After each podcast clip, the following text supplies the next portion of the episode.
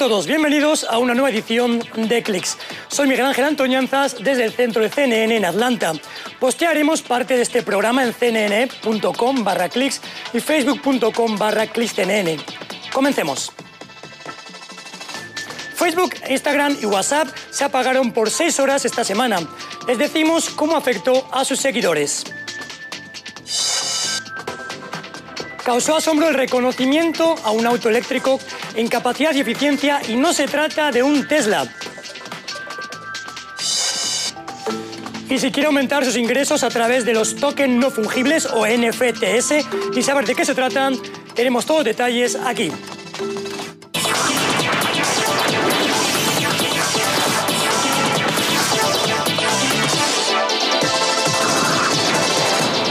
No fue una buena semana para el imperio de Mark Zuckerberg. Sus tres plataformas, Facebook, Instagram y WhatsApp, se cayeron en todo el mundo durante seis horas. Pero ¿cuál fue el impacto entre los usuarios? Por ejemplo, ¿cuántas historias no se subieron a Instagram? ¿O cuántas fotos no se compartieron en Facebook durante ese apagón? Según la agencia de marketing y relaciones públicas ABCD, estos son los números que muestran el impacto en las plataformas basados en datos sobre el uso diario durante seis horas de colapso y en los cuales CNN no tuvo ninguna participación en la tabulación. Vamos con ellos. 25.000 millones de mensajes de WhatsApp no fueron enviados. 125 millones de historias no fueron publicadas en Instagram. 54 millones de mensajes de Facebook no fueron enviados. Y por último, 53 millones de fotos, muchas fotos, no fueron subidas a Facebook. Eso sí, hubo gente, sobre todo padres, que estaban encantados con este silencio tecnológico. Y ahora nos vamos a Dubái, donde la exposición internacional del 2020 se está celebrando hasta el 31 de marzo del año que viene. Ya saben, cosas de la pandemia. Allí, uno de los pabellones que ha causado sensación es el que une historia milenaria con tecnología punta.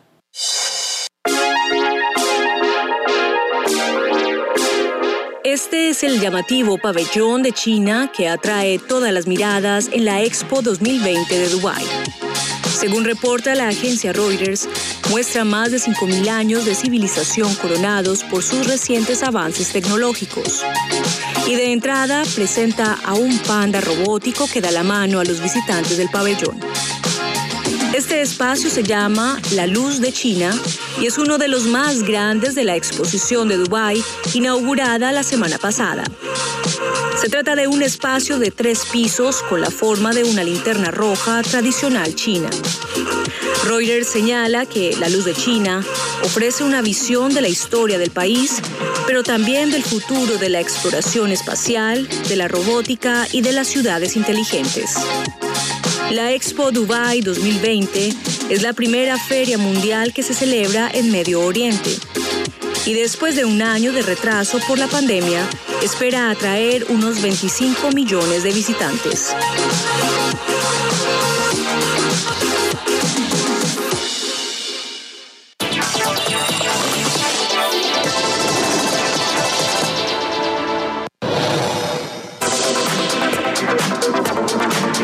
Este auto eléctrico, el Lucid Air Dream Edition, puede recorrer 836,8 kilómetros con una sola carga de batería. Hasta ahora se trata de la mayor autonomía de su tipo que otorga la Agencia de Protección Ambiental de Estados Unidos. Es decir, su capacidad supera al modelo S de largo alcance de Tesla. De manera específica, se estima que con una carga, el Air Dream recorre unos 185 kilómetros más que el Tesla. Es una distancia aún mayor de la que la mayoría de los coches a gasolina pueden recorrer con el depósito lleno. Comprar arte digital con tokens no fungibles. ¿De qué estamos hablando? Te lo contamos a la vuelta.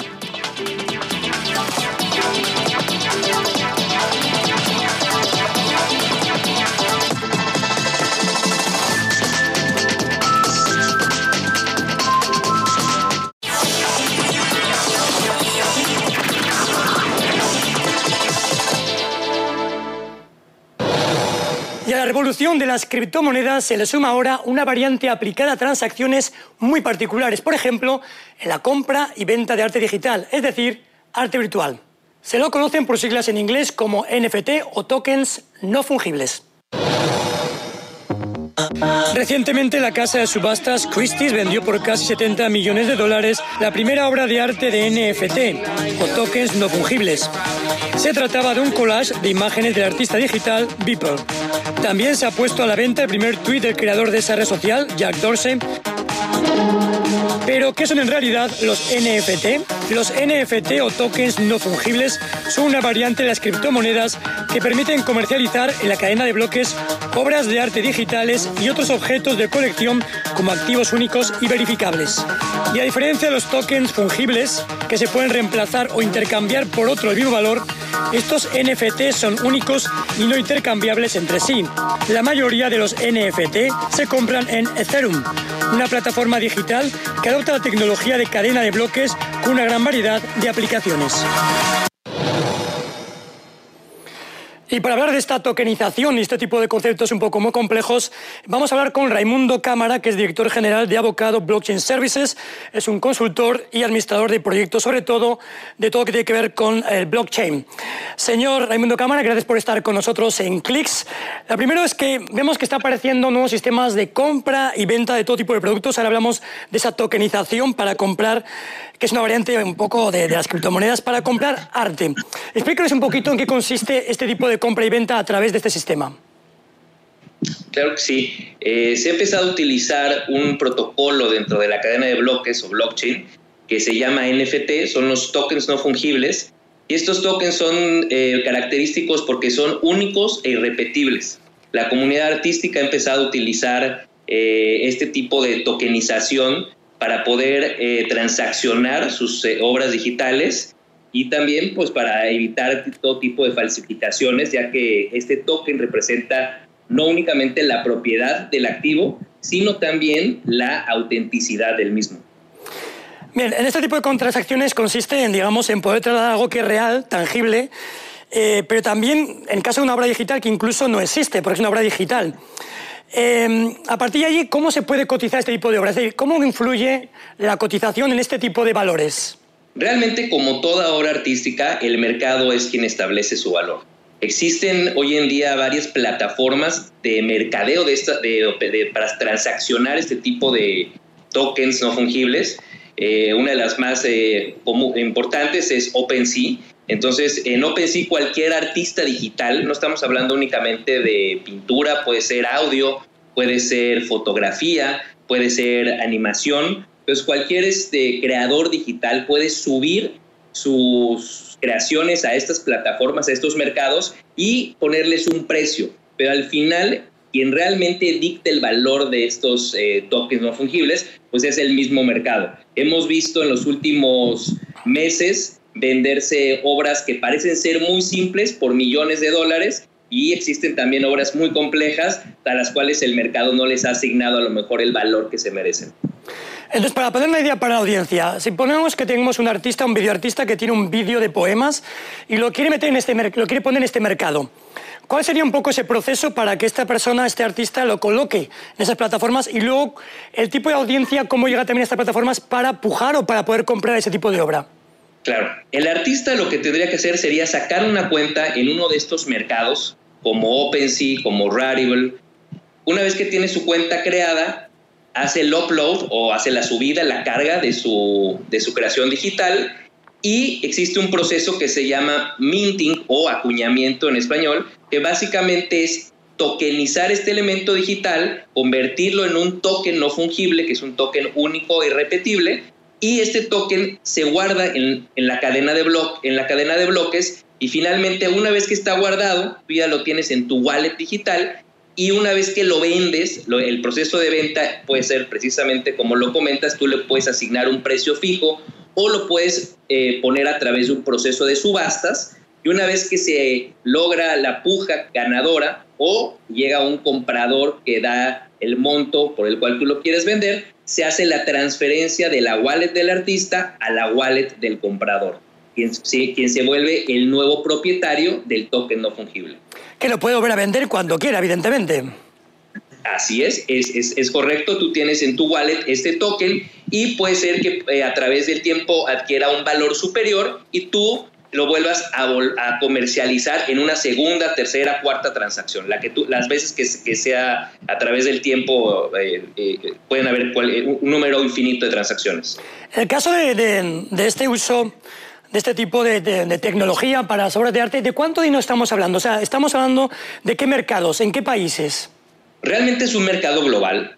Eh, hemos visto ahorita lo que se llaman los blue chips o los toques no fungibles que, con los que arrancaron los proyectos más importantes como CryptoPunks, CryptoKitties, y ahí estamos hablando ya de elementos digitales que se comercializan en millones de dólares. También tenemos el caso de Beeple, que, que, se, sube, que se subastó a, través de una de estas casas de subastas muy importantes y se hizo a través de una subasta del NFT que alcanzó una cifra récord de 69 millones de dólares la venta de, de ese NFT. Este tipo de token no fungible también se puede usar no solo en este tipo de venta de, de arte, también en otro tipo de, de, aplicaciones. Cuéntenos. Claro, al ser un elemento único e infalsificable, hay otras industrias que están aprovechando el uso de esta tecnología. Eh, quizá la que veremos muy pronto, ya estamos viendo, es el tema de los videojuegos. Ya existen plataformas de videojuegos que están utilizando los NFTs, como es el caso de Axie Infinity, el caso de Cedron, que, que, son plataformas que ya son juegos digitales, que ya son juegos en, en línea, que están utilizando los NFTs para vender activos digitales y también para transaccionar y también para darles eh, incentivos a los jugadores a través de criptomonedas que están asociadas con estas plataformas. Otra industria que también lo está utilizando pues va a ser el mismo gobierno. La certificación de, documentos, por ejemplo, eh, se pueden convertir en NFTs, puedes convertir en NFT un documento como un título de propiedad o como una licencia de conducir, también puede ser un, un NFT.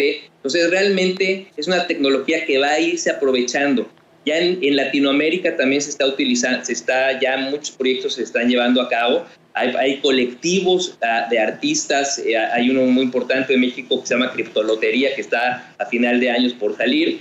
Eh, entonces, pues realmente aquí lo que estamos viendo es el aprovechamiento de una comunidad que ya no necesita intermediarios para comercializar sus obras, pero también vamos a ver otro tipo de industrias como te comentaba, videojuegos, eh, gobierno, el tema de los hospitales con, las, con los certificados médicos, incluso una cartilla de vacunación se puede convertir en un token no fungible.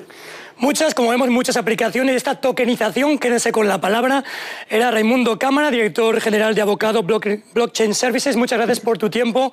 Hasta la próxima. Un saludo a tu auditorio. Hasta luego.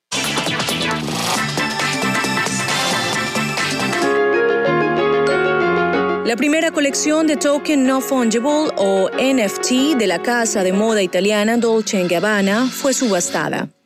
Según reporta The New York Times, fue vendida en 1885 Ethereum, que al momento de la compra eran unos 5,7 millones de dólares. Se trata de la colección Genesis concebida y subastada por UNXT. Esta plataforma de mercado de cultura digital dice que la colección de Dolce Gabbana es la NFT de moda más compleja creada y ofrecida hasta ahora. En ella se incluyen nueve piezas de NFTs digitales junto con artículos de alta costura real. The New York Times señala que desde el anuncio de esta subasta, el valor de la criptodivisa Ethereum ha estado subiendo. Por ese motivo, la colección tiene ahora un valor de 6,4 millones de dólares. Esto es porque el pago a Dolce Gabbana se hará a precio del mercado y no a valores al cierre de subasta. Entre los compradores de esta colección se encuentran Pransky y Shed Phrase, dos de los principales coleccionistas de NFT y la empresa Boston Protocol. ¿Se pueden recuperar los corales destruidos por la contaminación?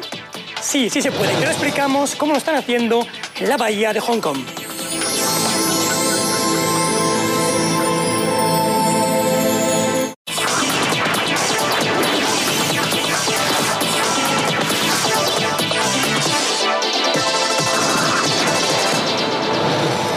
La contaminación y la minería han destruido gran parte del coral frente a las costas de Hong Kong.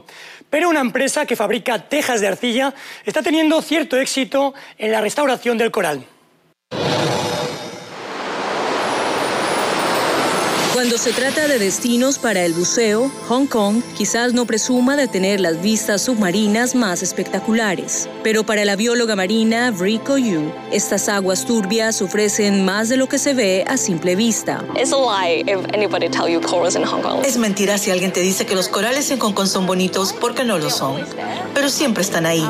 De hecho, tenemos más especies de corales que en todo el Caribe. Los corales de Hong Kong persisten contra viento y marea. Han sobrevivido siglos de desarrollo de la tierra, la minería de coral y la contaminación. Pero para que crezca más coral es necesario que haya un lecho de rocas estable, algo que le falta al degradado fondo oceánico de Hong Kong, dice Yu.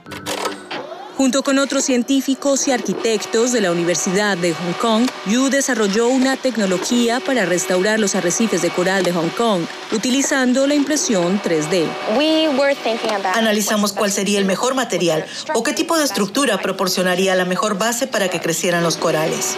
El equipo fabrica las baldosas hexagonales de arcilla, un material no tóxico para la vida oceánica, y la impresión 3D les permite imitar la compleja estructura superficial de los corales que ya están adaptados a las condiciones ambientales de Hong Kong.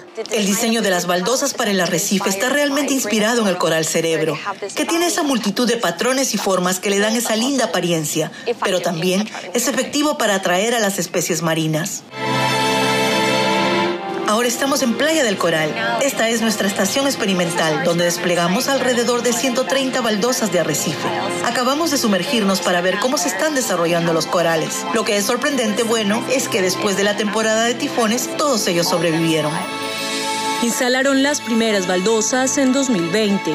Hasta ahora, Cuatro veces más coral ha sobrevivido en las baldosas de arcilla que en las estructuras utilizadas tradicionalmente, como son los bloques de concreto, dice Yu. Pero el coral no crece de la noche a la mañana. Yu predice que tomará al menos de 3 a 5 años para que el arrecife madure. Mientras tanto, Yu y el profesor David Baker han fundado el emprendimiento Reef para expandir el proyecto más allá de la universidad. Están refinando la tecnología de impresión y estudiando los comportamientos del coral para prepararse para su próxima instalación, donde las empresas que la financian puedan adoptar una baldosa de arrecife y seguir su progreso. No queremos ser una empresa que simplemente fabrica un objeto que la gente coloca en el océano y lo deja allí. Tenemos que comprometernos con nuestros clientes en todo el espectro, desde la consultoría hasta la instalación, el monitoreo y la gestión. Reef no es el único emprendimiento que restaura coral. Coral Vita cultiva fragmentos de coral en una granja terrestre en el Caribe, donde la compañía dice que pueden desarrollarse más rápido que en el océano y los replanta en arrecifes degradados. Pero Baker cree que Reef puede ayudar a regenerar el coral en áreas donde ha desaparecido por completo, una situación cada vez más común. Los científicos predicen que el cambio climático y la contaminación pueden destruir hasta el 90% de los arrecifes de coral a nivel mundial en los próximos 20 años. Crear un nuevo fondo marino sólido puede ayudar a superar el problema y de cierta manera darles otra oportunidad a las comunidades de coral. Si bien el emprendimiento tendrá que superar desafíos antes que se pueda implementar su tecnología a escala, desafíos que incluyen la reducción de la huella ambiental y el costo de producción de las baldosas, Yu dice que la demanda existe a medida que los habitantes de Hong Kong se vuelven cada vez más conscientes del impacto que tienen en el medio ambiente marino. Vivimos junto al mar y todo lo que hacemos está estrechamente ligado al océano. Todos los contaminantes que tenemos en nuestra vida diaria potencialmente terminarán en el océano en algún momento. La restauración no solo consiste en lo que el gobierno debería estar haciendo, o los académicos o los científicos, sino que realmente nos incluye a todos. se nos acabó el tiempo por hoy. Estamos en facebook.com barra Soy Miguel Ángel Antoñanza. Les dejo con imágenes tomadas por un dron del volcán de La Palma en las Canarias Españolas. Nos vemos en la próxima.